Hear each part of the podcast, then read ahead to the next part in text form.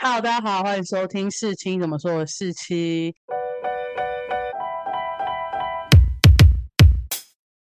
今天呢，我们久违的又要重新重启我的 podcast 了。那我们今天就是要来聊聊我这个没有更新的这三个月还是四个月，我到底在干嘛？但其实我也没有在干嘛，我就是在耍废。在耍废途中，我做了一件很有意义的事情，就是我去了泰国北部的山区，然后去那里的华校有参加一些营队啊，然后帮那些华校的学生上一些课，然后它就是一个计划吧。所以呢，我今天就要聊聊这个计划，然后关于这个营队。如果是后面的话，我可能可以分享一下我在这个。十几天的过程中，我对当地的文化习俗，还有当地华校跟教育的一些看法，然后看我们大家聊的程度。如果内容很多的话，我们就分多一点集数；如果没有的话，我们就在这一集聊完。但是因为呢，我现在就所有东西都放在脑中，就一定要有人问我，我才能回答出东西，所以我就找了一个嘉宾。虽然我刚刚有点忘记他的名字，不过我们欢迎鱼肚。Hello，大家好，我是鱼肚。对，我们来用鱼肚的问题来引出我这十几天的营队。可以先大概简介一下我到底去干嘛？好，这样。反正我是参加了一个协会的营队，那它的内容大概就是，虽然他是说营队啊，但其实他就是去当地的华校，然后跟他们的老师借几堂课。然后上一些我们自己想出来的教案跟活动，然后就去了十二天吗？对，十二天。那这十二天在招募上就是营队跟上课啊，但我还是做了很多其他的事，就是包含跟校长见面啊，跟校长吃饭啊，还有他们。活动中间也有参差一些，就希望我们去访问当地的人，然后就是我们可以设计一些主题，然后还有一些访调的题目，然后让我们去问当地的居民，就有点像是实际走访。做一些深入的田野调查的概念，但是这个题目就是我们自己想，我们想问什么就问什么。大家有疑问，我们不是去泰国北部山区吗？那我到底要怎么问他们？就我又不会讲泰文，我要怎么问他们？但是就是可能我不知道大家知不知道，泰国北部山区，我们这边以后就简称泰北好。泰北呢？它是以前有很多华人村，就是在国共内战之后，就是云南啊，还有一些中华民国的军人是有移到缅甸，然后最后移到了泰北，中间有一个很。绵长的历史故事跟中华民国很有关系，所以在那边以前都是一些中华民国军人的后代，还有他们一起撤退过来的中华民国人，所以他们基本上都是华人，所以讲中文都会通。然后所以那里才会有所谓的华人学校，然后就是在台北的三个省都有分布，大概好像有一百多间华人学校。那我这次营队去了五间，我在这十二天去了五间，这是一个 key point。大家你先问这个问题，十二天去五间，如果大大家更想要知道这些孤军的故事，我觉得大家可以上网查 Chip Chip 有的有三个影片在讲这个故事吧。然后你可以上网查泰缅孤军啊，或是查一个地名叫做美斯乐，这个地方是第五军的驻扎地，所以那也算是华人村最大最有势力的地方。所以其实从长远的历史来讲，我们是一家人。这就是很吊诡的地方。我觉得我真的要讲一些，就是在我去之前，因为对那个地方我是空白的。我去过泰国，可是我都去一些曼谷啊、苏梅岛这种旅游胜地，那我面对的都是泰国人嘛。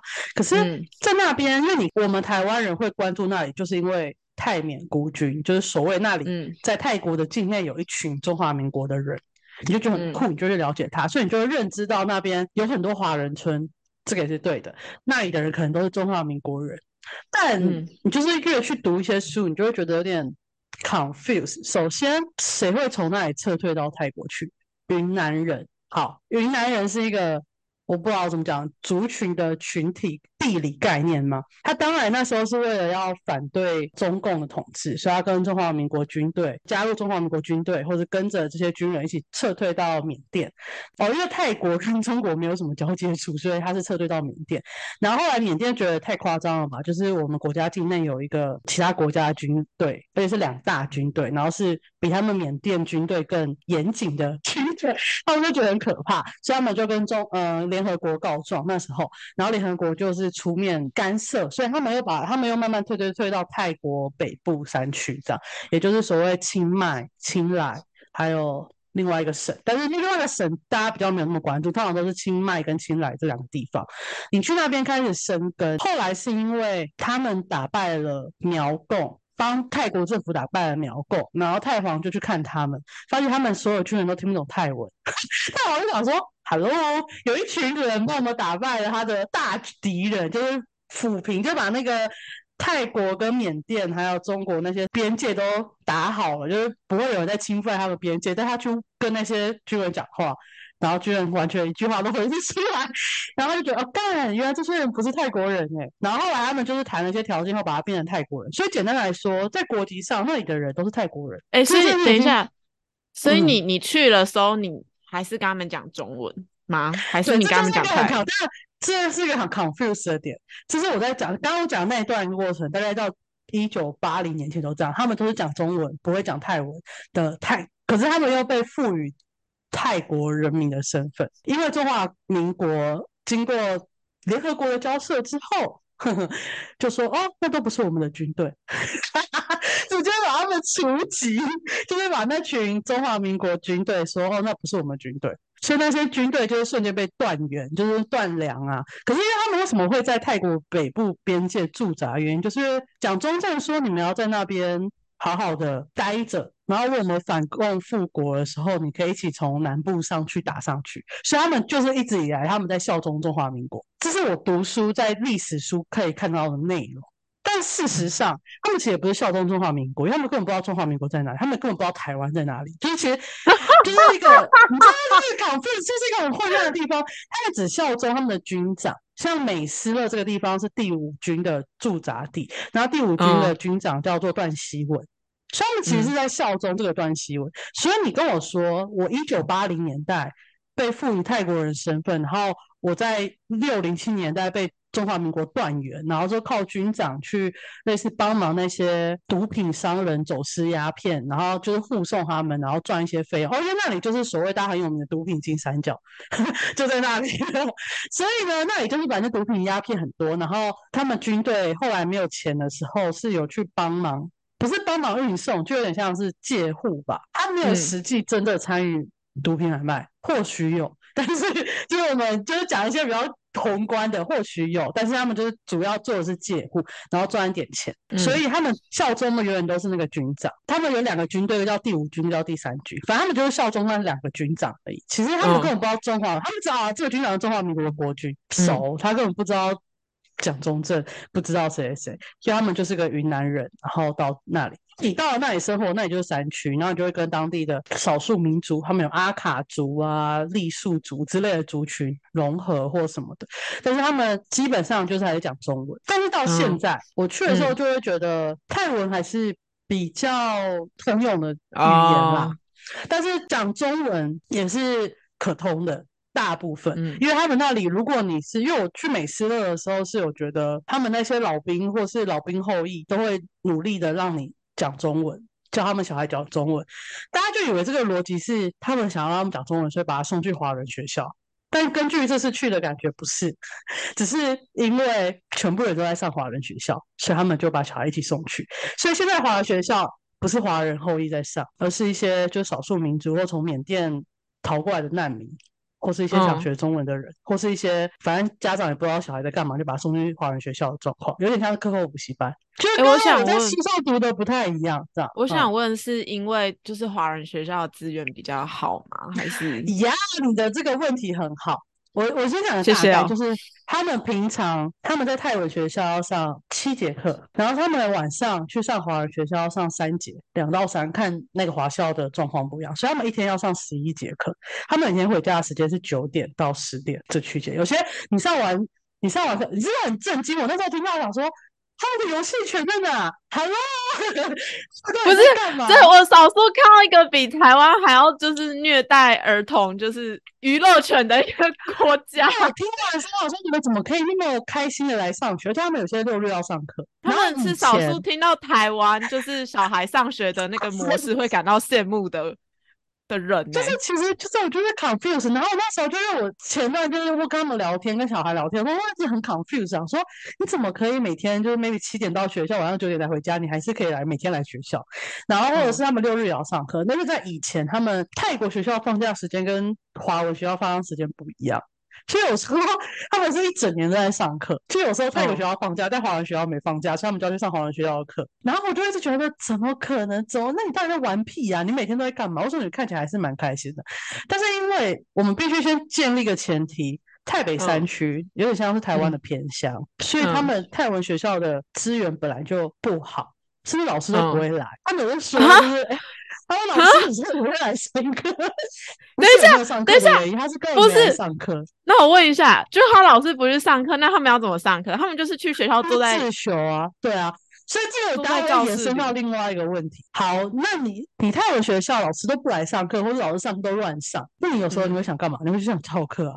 然后你就去翘课，但是另外一种说法，我问到另外一种说法是为什么要来学校？其实那也就是山区，那你就是十三岁、十四岁小孩去骑摩托车到处跑那种状况，你也没有多少娱乐。你去学校干嘛？你去学校社交的，因为你不去学校，你也没有人陪你玩啊。那你就去学校玩嘛。是我听到，因为我想说，你怎么可能在学校十一个小时？你到底怎么承受？他说没有，我就在跟同学玩。那反正去那里才有人，我才有同伴在那里。那我在家反而不知道干。反正去学校可以带手机啊，但是你可以三不五时翘课没关系。那这是泰文学校的状况。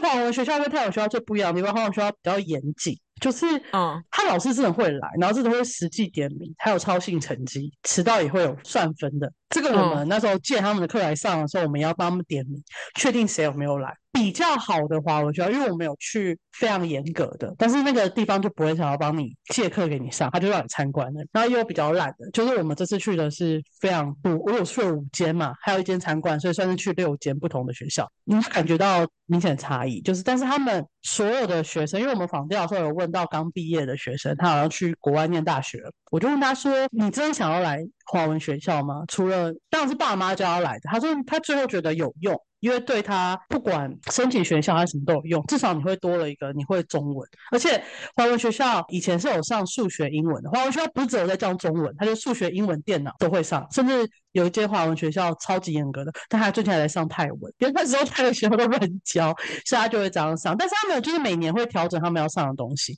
那我们去的五间里面，大概有两三间，他是到了国中之后，他就上康轩版本的中文课本，或者汉语。康轩吗？我们的康轩跟汉对对对对。但是这有一些很复杂，很多问题，就是包含呃，我们去的有一间，但只有参观没有。借课来上的那间学校叫做新华中学，算是美斯的最严格、最严格学校。他们严格跟凶，就他们会紧盯他们中文，所以基本上你毕业生你出来中文会非常好，然后你成绩也会非常好。他以前是上了中文，然后数学跟英文这些科目，但是最近这两年他就把英文跟数学改掉，改成泰文。原因是因为他说，其实英文跟数学在泰文学校也会上，然后家长就有反映，觉得有点重复上，会上太多。而且中文学校教数学的方法 跟泰文学校教数学方法不一样，所以学生都要学两套。哦，我刚刚有很可怕，现在就是泰文的数学有点差，就是很差，就是你光去结账，就有一次他跟我说好像七十二块吧，我给他先给他一百块，他要先找我，但是我最后找到两块给他之后。就是一百零二块，是要给我三十块，对不对？你理解吗？他最后给我三十二块。我理解，我理解。我只是说台湾教育的。对，我想说，是我有三十二块，而且他是按那个那个收银机，对，然后算就三十二块。我想说，好哦，好，那就算了。然后我就觉得可能是因为他们教学的差异有出来，所以他们可能要学两种，然后就觉得很烦，或是没办法适应这样。等一下，你刚刚说就是他们是用康轩跟汉尼的课本嘛，所以他们其实是上繁体字吗？是这个意思？当然，哎，这又是另外一个问题。但我们没有讲完康轩汉，我好多问题，我没有讲完康轩汉林这件事，就是有些学校他在。呃，侨委会他有帮台北的华校编一些适用当地的教材，虽然也不怎么样，但是已经比以前他们是拿国立编译馆那时候以前的教材。你是说台湾的台湾的国立？他们以前是拿这种教材在上课的，就是他学是怎么输输过去的？对，因为你也不知道啊，人家侨委会就给你国立编译馆的，不然如果他给康轩翰林，不就有点像土力厂商吗？没有，我不知道了。好，然后后来发现根本不适用，而且那时候以前学的东西跟他们一点关系都没有。你你了解台湾的行政区有屁用？就有，而且那时候他们台湾行政区还在写高雄县、台北县这种，就是那是很久以前的 还没有改他们没有用。对，但是侨委会就有意识到这件事，经过了三四五十年后，他意识到了这件事，他改了一个呃国小版的中文教材给那些华校，有些人有用，有些人没用。这就是各学校老学校的状况，然后可是国中版还没编出来，所以你想想看哦，超委会在国小给他们一个他们自编版的台北版的中文教材，但他国中直接跳翰林、康玄，我告诉你，那个根本那个 gap 大到就是无法想象，但是他们那里已经是师资缺乏的地带，更何况。中文学校师资也缺乏，那你就要让那些中文学校老师自己去弥平那个 gap，就有像是你可能在国小最后 maybe 小六在上的，可能还是一些简单的中文或是一些 how are you 之类吧，随便就是那些中文。但你到了国中第一课那边上师说，你就觉得他们就是很容易会有那种逃课的，可是因为是这就是他们师资自己要处理的事情。当然有些人就可能连国小就直接帮你买翰林康轩，那就一开始就上比较难。那就是不一样，然后因为我们这次去的华校有在城市里的，然后有山区的，还有嗯，就是因为你到了美斯乐，它每个聚落都在每一个山区里面，嗯，就是到青来的山上，然后美斯乐是一个山区，满新泽是一个山区，嗯，满堂是一个区域，满堂不算山区，反正就是很多地方，那它就是都有各自的华校，像美斯乐算是个大的。去如果说它可能有三四个华校，然后有些可能是基督教设立的，有些可能是军长那时候设立的。像刚刚我说的新华，就是他们军长自己设立的，所以它才是最严格，然后最多人会把小孩送来读书的地方。那我说的其他城市内的，像是美塞，美塞就是泰国跟缅甸边境，就那条路，你就一路直走就可以到缅甸，然后就有关口就可以过去，然后你就可以上泰国那边的一个山，那边有个蝎子山吧，你就看过去就是缅甸。就是一个很近的地方，然后我不知道台湾应该对边境没有概念吧？台湾人其实对边境这种东西是没有概念的，所以我也台湾是个海岛，对我就没概念。然后我就觉得边境可能是一些很偏远的地方啊。我人生看过唯一的边境就是我去那个韩国，然后我去原本想要去参观那个非军事带 DM 里，但是哎。各位朋友，那个台湾人是不能去参加那种团的，哦，就是 那个两韩飞机是在有一些不能进入的国家名称，就包含台湾、中国、为什么？为什么？为什么？都不知道。但我们没办法去参加，所以我们只能去。我记得我跟那时候跟跟若离去的时候，我们是选那种可以远观那个军事带，但我们不能进去那个你知道蓝色的小房子那附近，嗯，因为我们就是被限制国籍，真的啦，我不是开玩笑。你去问若离，那。时候我们超生气，我说为什么不能进去？但是就是我们就是他也不让你生气，他看到你国籍就会把你打掉，所以你就算去参加什么韩国旅游团，他也不让进去。然后我们就我看到边境，就是因为它是非军事带，所以我看到两旁边境就是荒芜的草地村落，他们就在种一些高粱还是什么之类的，就忘记。反正就对我，所以你有看到北韩那个时候有，我还看得到他们开城的那个大楼这样。哦，我之前还看过那那天被那金宇镇炸掉的那个，真的很近啊，其实蛮近，就有点像是你从小金门远跳厦厦门那种远的程度。那你你有看到就是那一部韩剧？孙艺珍跟沈编的那一部，没有没有这个，就是类似那种场景。有有有有有有，不是有那个最后两集，他那个开车，然后要去他要路过那个两韩边境，然后不是有很直的那个路吗？路不是都要还有很多障碍物，然后你要这样绕着走吗？我们那个搭游览车去那附近的时候。每一条路都是这样走，就是直直的。就你要过边境的路，都是它就有很多障碍物。然后它虽然很直，但是它很多障碍物，怕你这样冲过去。就是它的那个拍摄地点，我应该有走过。就他要拦车，然后跟就是还跟他说很爱你的那一段，那一段我没有看过，所以我那时候蛮勇敢。好，这不是重点，就是我自我认知的边界就是荒无人烟。但是呢，是。嗯，缅甸跟泰国边界就是一个繁华的城市，也没有繁华啦，大概跟大寮差不多繁华的城市。大聊，你要确定听众都大聊？好吧，反正就是二三线小城市那种状况。二三线小城市有。然后我就不理解，我想说边境的人不是都很穷吗？我觉得你知道我真的是很哎，这是我刻板印象，对，就是刻板印象。因为我不知道边境，然后我就问了那个泰国的，因为我们去的一个队员他是台北长大的人，然后他就说没有边境人都很有钱。我说 OK，因为可能以前都可以做边境贸易嘛。对，然后就是你可以走私一些东西，或是给人家一些藏起来的地方啊，或什么之类，所以边境人都很有钱。这次去虽然去了六间华校，然后一间最好的那间没办法参观，也没办法接触学生嘛。那第二好的就是在那个边境美赛的一间中学，叫做华云中学，然后它也是我这次去的所有华校里面唯一可以用 PPT 上课的地方，其他地方都不能用。那我告诉你，这是更恐怖的事情，我们所有准备的东西都是 PPT，但是我们去了发现不能用，怎么办？我们就要开始写黑板，我靠！你们这是都市人思维。黑板对，不是我国中你们就天天用黑板上课，而且你知道我真的是有多震撼吗？就是因为对我来说，我是一个很非常视觉性动物，就是我从开始老师用 PPT 上课之后，我所有获取资讯的来源，包含手机、电脑。因为我很小就用吃到饱网络嘛，所以我上课我发现老师讲话我听不懂的时候，我就直接上网 Google，然后看一些影片或是一些照片，让我知道老师在讲什么。可是你知道他们就是变成他们就是黑板跟桌。哎，等一下，我要先讲，你在出去之前那边做 PP 的时候，我就跟你讲说，你有没有想过去那边完全不能用？有这个都想过，所以我们有印出来。嗯，然后我也有带平板，直接给他们看。但问题就是，那其实操作很不好。就是你看那些人要看你手上那个小小的东西，其实我觉得操作很不良。所以后来我就直接放弃。我们都有做这些准备，我就直接写黑板，我就把所有我要教的字，我就直接写在黑板上面，然后开始教。但我经过第一天之后，我后来就是非常习惯，就开始写，我可以一次书写整盘，整这是师大生的一种。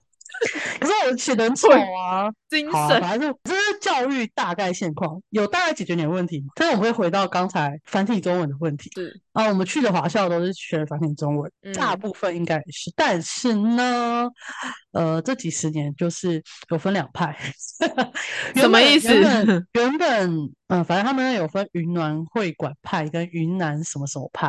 啊，云南会馆是偏中华民国的，云南什么什么的是偏中国的。所以什么什么人才记不清楚？我记不太清楚，有点忘记了，我们没有接触啊。所以呢，基本上清迈的华校比较偏中国，清莱的华校比较偏中华民国。但清莱是比较经济实力差的地方。清迈大家都听过吧？清迈 听起来好难过，为什么？为什么清中华民国为什么会这样？啊，我我知道，清莱省本来就是这样。那为什么？为什么他们是因为是因为是因为中国有给他们经济上的支持吗？我觉得有时候我们人不能那么肤浅。对，不是啊，不然还有为什么？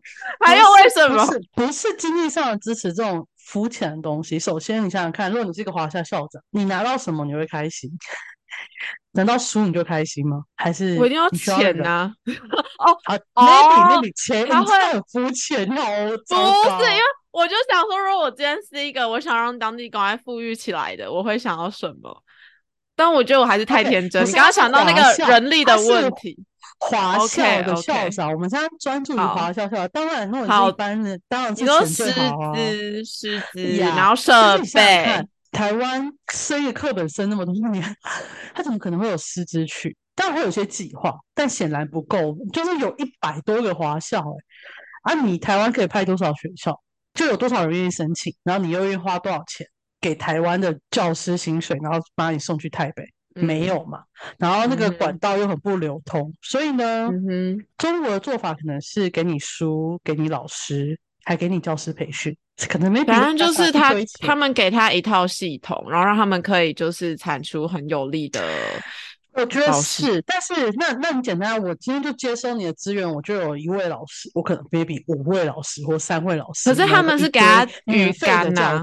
他不是给他语，他是给他语感，因为他们如果有就是给给他们课程，然后给他们就是做不到啊。你就是想说他校长每年要想说我要去哪里升这些老师，然后怎么去哪里调老师，然后书籍要买多少才会比较便宜，然后去哪里买，买怎样的教材才适合你的学生。那你就是一口价的概念啊，你要不要？你要接受，那我就给你教材免费的。我问一下。我问一下，南进政策的时候没有包括就是青莱那边吗？有包含泰国，但是我觉得是所有东西侨委会应该都知道，但他侨委会要怎么去跟教育部讲？我需要这些人力，因为泰国那些老师，我告诉你，其实最大问题是因为那些老师的薪水非常低，非常低。我说华校老师以前是一个月不到六千块。包括清，就是包括清迈，就是中共他们学校能给没有啊？那个去的可能中共是给他们中共那里的钱呐，不是华校自己生出来的钱呢。所以我们没有强而有力的政府。咿呀，你要这样说，但是我觉得那不是那不是问题，是那问题都在，但所有解决问题的方式都要钱。你要讲的肤浅，也就是这样，就是钱，还有人力。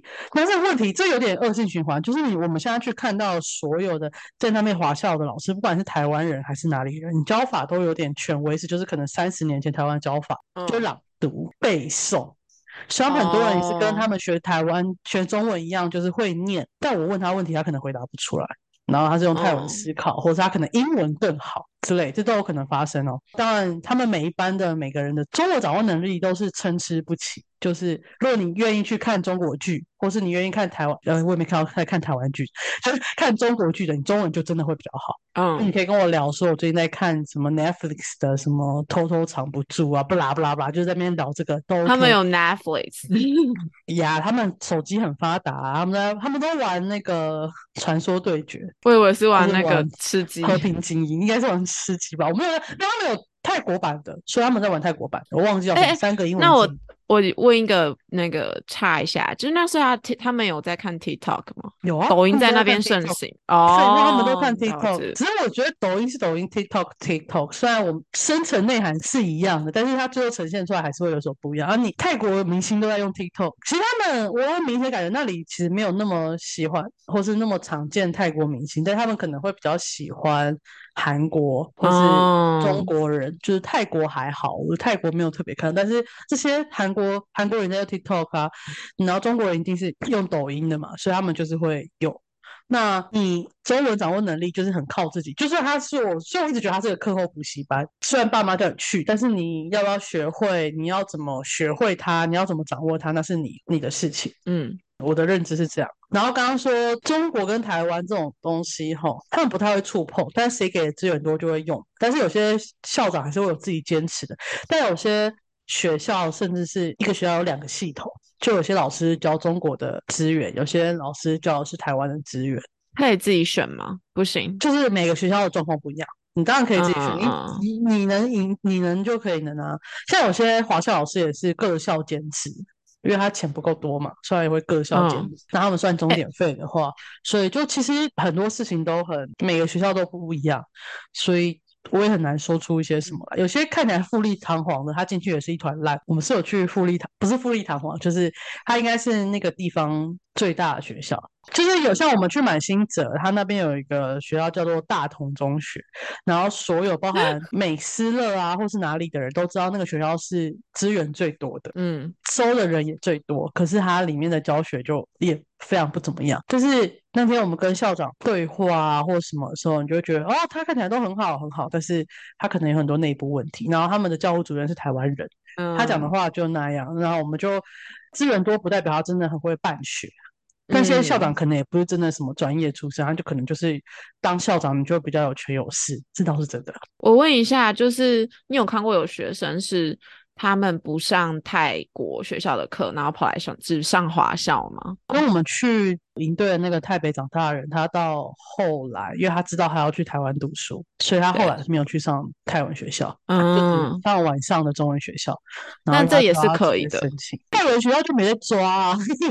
不是，可是 啊，我意思是说，他们的义务教育里面是规定泰文学校是吗？还是他们没有义务教育？我不知道，但我知道他好像高中没有上泰文学校。义务教育都有包吧，只是你要不要去上？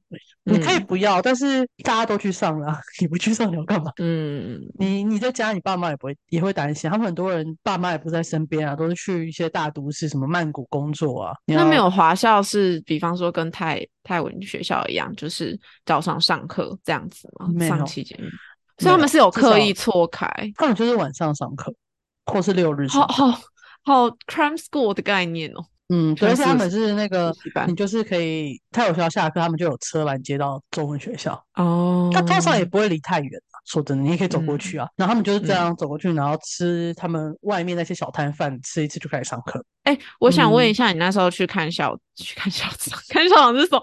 呃，去见和校长。好，我们现在会面的把它 highlight 起来，叫应酬。OK，去跟校长应酬因为那时候这个营队以前是想要去拓点这个嗯。协会啦，然后因为疫情嘛脱不了点，但是今年第一次出队，所以他就是拿这个出队去拓点。在有几个学校是这样，有几个学校是他们原本就合作的，那就会比较完整的营队。但有几个学校就是我们去上三四堂课，然后就走，就这样。哎、那这样子，因为我想要听的其实是你去华校上课的时候，你有没有看到什么教学现场的黑暗面，或者是哎、我跟我刚刚就是讲这个，但我忘记了，但我没有觉得黑暗面，哎、不是黑暗面，嗯反正都很烂。但那我讲一什么意思个冲击，我先讲一个冲击点，这很荒唐，就是我上我去某一个我忘记那哪个中学，然后因为那嗯中学钱很多，所以他们有一些台湾的资源，所以他们有好像长隆大学的实习生。在那边哦当实习老师，好，哦那我们就要嗯借课。好，我们借课这个跟他们没有关系。钟一响，那几个实习老师就出来，然后我就看到一个老师，他就拿着藤条就走出来，她就是一个跟我一样，差不多跟我一样大的女生，然后就拿着藤嗯条走出来，然后去上课。但我就 confuse，我就想说，你从小接受台湾教育，你到这里你就觉得要拿藤条去上课，我就太冲击了。我想说，哎哎、等一下，等一下，不一定，他们因为我也应该说我在这段时间内，我没有看到真的有老师去打学生，但是我们其他人都有看到，因为我可能太认真上课，我没有在看其他地方，但是因为他们就是会有一个可能前一秒还跟我们开心讲话讲话，然后他下一堂课他就直接把人叫出来开始打，然后因为我就是从小，我记得我那一届就是开始不能打小孩，所以我没有看过老师打小孩，没有 没有，我觉得是你太太安逸了，不是因为我有看过，因为我们老师处罚人的方式有各种，我只是没有看过打小孩。我有看过，所以我我觉得不会震惊。尤其你跟我说他们那边的教材就是也用比较就是那台湾比较我的意思，我理解台北当然是可以打小孩，但是我的意思是说，你是一个从台湾长大，没有没有，我觉得你太高估就是台湾我们这个年纪的老师了。你要想，我们还是有一些人是有受过体罚教育长大的，虽然那个时候已经不能体罚了，可是，在一些私校，老师，你就是学教育的、欸，你有你真的把人想的太。崇高了，你真的把因为我人想的当然理解。最简单的方式管好学生的方式有各种，然后当然拿那个是最嗯简单的，我也没有想要批判他什么，我只是说我的冲击而已没有，他值得批判呐、啊。他为什么不值得批判？他值得批判呐、我没有说他值不值得批判，我只是在说我的冲击。那那我批判他，我只是我我只是觉得你只是想说，你已经很久没看到人家就是拿藤条出来，就是用来教育小孩了。你想要讲的是这个？有这么多，他就是把它拿出从办公室拿出来，但他看起来就是一个比我小或是跟我差不多的人。然后当然哦有些其他老师就是台湾的教官去那边的啊，或是一些看起来就是退休的人，然后他们退休老师吗？我们有遇到一个是国小退休老师，但他没有拿藤条，他就是一个以爱教育，但他就是个妈妈，他就是插手很多的妈妈，然后他完嗯。全不会讲泰文哦，但是他就是我们我们借班上课带营队，一他也就是退休老师，他就不会打藤条，嗯，然后我就觉得我就是冲击嘛，我就是没办法接受，而且我觉得他们对吵闹的容忍度很低啦。我个人认为学生就要吵，哦，但是因为我不是老师嘛，对不对？我现在讲这句话跟我的朋友们讲，我可能会被骂，但但对啊你会被骂我觉得学生不吵有点天理难容，天理难容，就可以理解。啦，因为我们受的教育就是这样。对，而且我觉得一定有很恶劣的小孩，这我理解，但恶劣有恶劣的对付方法，不是用打的，打了只会更恶劣而已。嗯，对我来说啦，所以因为有些老师走进去，他就先打两下个黑板或是哪里，就是有点像叫大家注意，或是 maybe 是一种示威，因为都会觉得啦，就镇压，哦，然后就叫大家安静。但我就觉得有更好的方法吧。但我们拿着台湾的那种教学方式去 judge 他们，他们每个老师都很可怕。有些老师他数学课他就坐在讲台前面开始念，那个屁数学念个屁，数学有什么好念的？他就在那边念，然后他们所有的东西就是用写黑板，然后大声朗读、背诵、记忆这样。我就觉得就是一个三十年前台湾的教育方法吧，他也没有管你懂不懂，也不会有人下课去问老师问题。嗯，反正他们也没有什么强制力吧，你有来就不错。当然有些城市内的学校，他就有点比较专注你学不学得会，他就会更在乎你有没有往上升学，有没有要去中国读书或者去台湾读书这样，然后就会给你一些资源。但山区内的根本就你有来学校坐在那边，可能就是对老师最大的尊敬吧。听起来非常的差异，非常的大，很大。就是那个问题不能是同胞性的处理了。所以我才说侨委会他做什么都没有太大的意义。又 有那么多学校，你不可能每个学校的问题都自己解决，那你只能做一些大大类型的事。那中国就简单啊，他就问你要什么就给你什么。但是你想想看，中国人教育是怎么教育的？就跟他们那些三十年前、四十年前的教育方法一样啊。哦，所以他们也没有教育衔接的很好啊，他的教育训练就就那样嘛。你你期望那些中国人在教你什么剧场模式的教育方式吗？不可能啊！而你期望叫他分组讨论，那嗯，就是学老师简单学啊，资源又来得快，为什么不要？那你去上，你去帮他们上课的时候，他们应该很开心吧？因为你用的模式就不是传统那一种。第一个是这个吧，但我觉得最大原因就不用上他们老师上的那些无聊的东西。但如果我得上他们老师那些无聊的东西的话，说不定我可能也会比较趋于无聊。但是应该有各种方法可以让他不无聊。但是因为有一些学校是升学导向，或是他是有课业压力的，他们的时数跟台湾来说是减半的，可是他们要上一样的内容。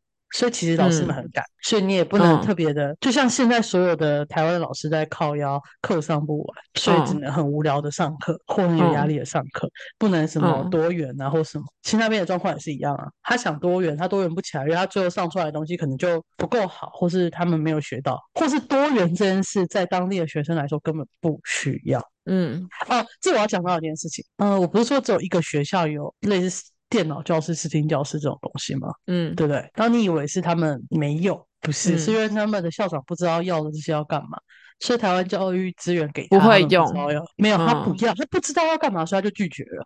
这好像听起来对我们来说太正常了，有就像我们上课用 PPT，对我们来说是个增进学习、辅助学习的方法，但对他们来说就是干嘛？我用黑板写写就是不会用啊，听起来就是不会用啊。对，这可能跟台湾偏向有些地方也是。一样对啊，台湾偏向，其实他们更没办法接受这件事，因为台湾偏向经过疫疫情之后，就知道电脑有用了。疫情对他们参观那个矫正学校，他们一开始是学校只有教室办公室可以用网络，其他地方都不准用网络。但是因为疫情要。远端上课嘛，矫正学校你还是要远端上课，所以他们就开始让网络进到矫正学校里面。这件事就是要各种公文，然后跟法务部啊、什么矫正署讨论，因为他们觉得这样可能会有些问题，有些法律问题啊。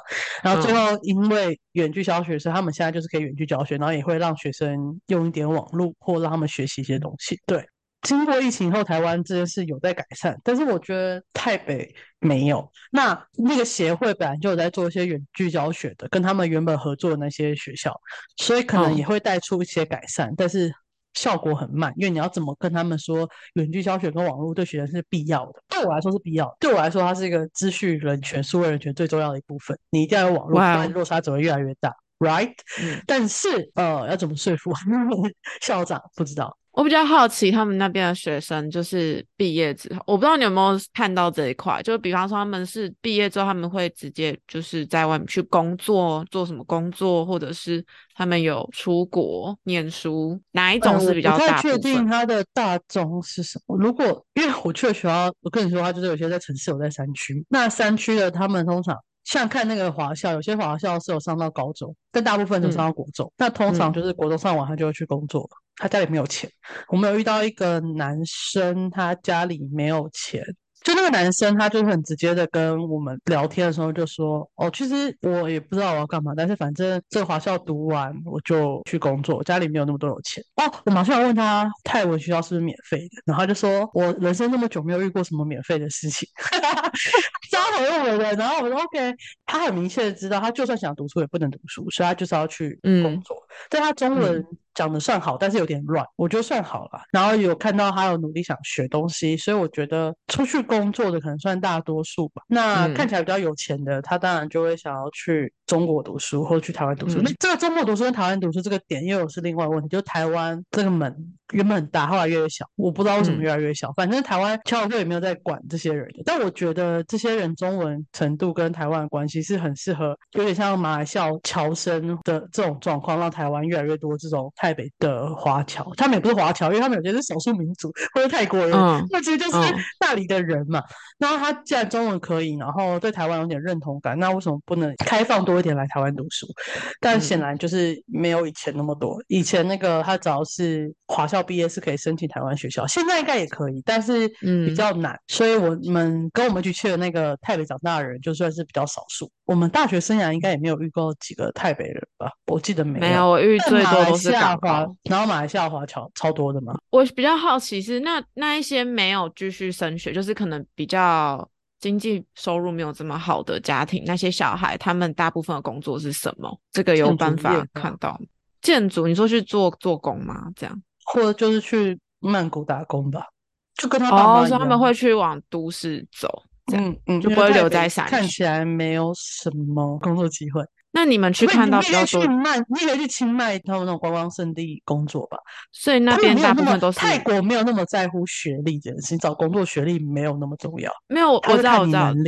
但我的意思是说，主要是看他们的工作是什么。因为留在当地，如果他做的工作，比方说还是这样讲，还是不大好。但就是他会去台湾工作或者去外国工作。因为像我们这次带我们的司机，也不算司机啊，就是某一个人的叔叔吧。然后他就说，哦，他现在在泰国嘛，他就说，啊，他可能明年会再来台湾工作。他之前已经来台湾六年左右了。然后我们路上访问的，像是杂货店的叔叔，他就说，哦，我在台湾工作二十年，然后就是随便跟我说在台湾工作六年啊，十年这样。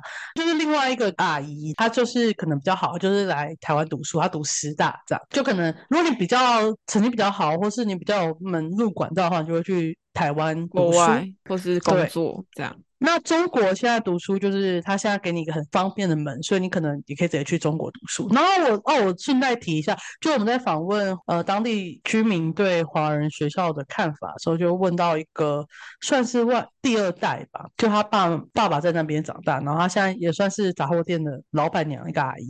我说为什么你会想把小孩送去？华人学校，他就说：“我觉得学了中文之后，你世界就开了，就是你可以，你学了中文，你可以去全世界做很多事情。”这句话在台湾最常代换词叫英文。对，你懂了吗？那个时候学英文之后，你的世界观就开了，你可以去全世界做什么。但对那边来说，讲中文就可以了，讲英文反倒还不会这样子。哦，因为他们可能接收的都是中国游客啊，那有钱赚就好了，管那么多干嘛？就如果我们要撇开所有的意识形态，其实不管学的是台湾的中文还是中国的中文，你中文只要讲得好，或者是听得懂，基本上观光客听得懂，一切就很简单。更何况他们应该比任何的泰国人都学得更懂，那他的优势就出来了。如果假设真的如同他们所说，泰国是一个不重视学历的国家，而重视能力的话，那就非常简单，你中文就是比别人好一百万倍，而且你还没有口音。泰国人学中文太口音了啦，嗯，所以我就觉得应该就这几个取向嘛，去国外读书，当然你也可以在泰国读书，嗯，但是你知道泰国读书的钱可能有点贵或什么，对他们来说，啊，你可能去中国读书就免学费啊，然后还给你奖学金，台湾就没有嘛，嗯，又是钱的问题，对。好，觉得台湾如果要找一些人，就是那种想要找中泰翻译的，或是中泰的连结，或台泰的连结，我觉得台北人是一个很好的切入点。就是我觉得台湾人应该没有人知道这件事，就是他就一直想要在曼谷找中泰翻译。我想说，你绝对找不到个什么来，你干脆直接去台北随便拉一个人来，他就是瞬间翻译都会比在曼谷找的人好非常多。那里的人是蛮多元的人啊。那我们这一集就先分享到这边。今天这一集大概讲了一些华校的内容啊，还有一些教育的现况，然后我们之后再看看。鱼肚有没有其他想要问的？然后我们在下一集再来解答。那我们这集就到这里结束，拜拜，拜拜。